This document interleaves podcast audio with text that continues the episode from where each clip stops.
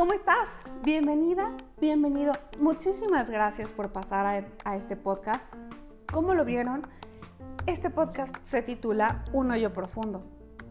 Y aquí vamos a tocar un tema muy importante en el que creo que aplica para hombres, mujeres, grandes, pequeños. Realmente creo que nadie está salvo para estar en, en una situación de esta. Voy a empezar con una pregunta. ¿Ustedes han tenido días en los que hubieran deseado no salir de la cama? Porque de pronto hay ocasiones en las que desde primera hora del día sentimos que todo está saliendo mal y que por supuesto el resto del día irá igual. ¿Les suena familiar? Lo preocupante está cuando vamos por la vida con este sentimiento constantemente. Ahí es cuando empezamos a culpar a la pata de la cama porque nos pegó en el dedo chiquito o a las llaves del auto porque no quieren ser encontradas otra vez o al gas que justo en ese momento decidió evaporarse y que te tocara bañarte con agua fría. En fin, la lista puede seguir. Sin embargo, llega un punto en el que empezamos a culpar a las personas. Primero el gobierno tal vez por ser incapaz de darnos lo que necesitamos y además que nos lo dé gratis tal vez a los del país vecino por venir a robar trabajo de los que somos locales, o incluso a nuestros profesores por no enseñarnos lo que necesitábamos saber exactamente para tener el dinero que nosotros queremos tener en la vida.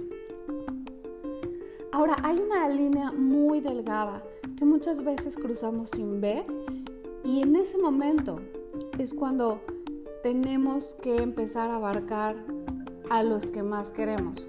¿Y a qué me refiero? ¿Qué pasa si empezamos a culpar a nuestros padres por la educación que nos dieron y por el destino que nos labraron?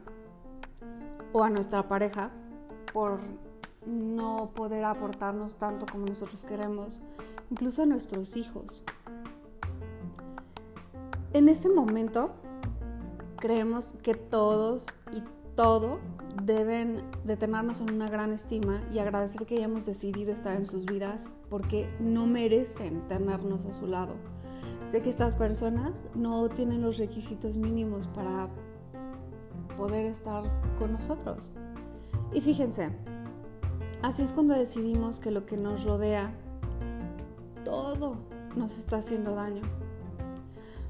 Justo en ese momento pensamos que estamos sumamente lúcidos y nos parece ideal para empezar a tomar decisiones.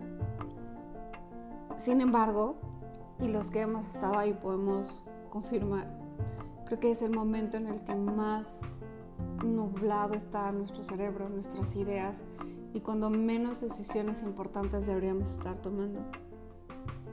Ahora, quiero hacer un paréntesis aquí para antes de seguir. Sí me parece importante aclarar que definitivamente hay gente, hay cosas, hay situaciones, probablemente incluso familiares muy cercanos que nos hacen daño. Y es definitivo un acierto alejarnos de esto. Seguramente habrá muchas personas tóxicas en el mundo para las que tenemos que tomar acción. Pero la mayoría de las veces somos nosotros mismos quienes no solo nos estamos perjudicando, sino que al aferrarnos a ver todo con estos lentes de negatividad y de pesimismo, pensamos que son los demás quienes están en nuestra contra. Y fíjense, este podcast no, eh, no intenta quitarles dichos lentes. Más bien quiero hacerles una invitación a la reflexión para que puedan actuar dependiendo de sus circunstancias.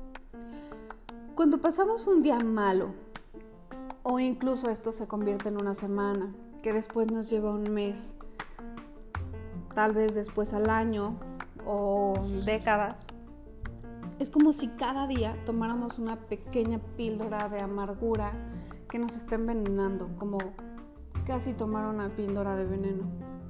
Y además de esto, le damos una pequeña píldora a todos los que están cerca de nosotros. Ahora piensen, si alguien les diera esta píldora, ¿la tomarían? Si no, entonces, ¿por qué seguimos en esta carrera de ver quién nos hace más infelices? o quién puede hacer más infeliz a quién. Ahora, si hemos identificado que estamos en un estado poco deseable, lo más fácil es actuar con las emociones y dejar salir a esa fiera que todos llevamos dentro. Esta es la trampa del autosabotaje que debemos evitar a toda costa. Porque es muy fácil, como les digo, empezar a aventar cosas, empezar a decir groserías, empezar a gritarle a la gente, decirles hasta de lo que se van a morir. Pero en ese momento que nosotros creemos que el cerebro tiene mucha claridad y mucha lucidez, como les digo, es, son esos momentos que posiblemente podamos arrepentirnos, arrepentirnos el resto de nuestra vida. Muchas veces lo que se dice en estos momentos nos lleva a situaciones que no hubiéramos querido tener de otra forma. Ahora, hay una parte del cuerpo que debemos ejercitar en estas situaciones y como les digo, no es el músculo, por favor no avienten cosas, por favor no ejerciten su garganta, no griten. Lo que tenemos que ejercitar es el cerebro. Entiendo que el camino fácil es dejarse llevar por los impulsos, sobre todo porque al final somos mamíferos. Entonces también hay una parte de impulso que tenemos. Sin embargo, una vez que hemos caído en este hoyo profundo, realmente es muy complicado salir. Y fíjense, hay gente que va a querer ayudarnos y posiblemente no dependa eh, del esfuerzo que ellos pongan para querer ayudarnos o no. Simplemente es nuestro deseo personal de salir o no. Ahora, en ese momento podríamos pensar que la gente es mala y que realmente no nos quiere ayudar. Sin embargo, nosotros somos los únicos responsables de nuestra vida y por lo tanto somos los únicos encargados de decidir en dónde y cómo queremos estar. Bien, quiero dejar este podcast con una pregunta para que reflexionen. Si físicamente estuvieras dentro de un hoyo, ¿seguirías cavando? Eso es todo por el día de hoy. Me da muchísimo gusto que te hayas pasado a escuchar este podcast y me alegraría escuchar tus comentarios.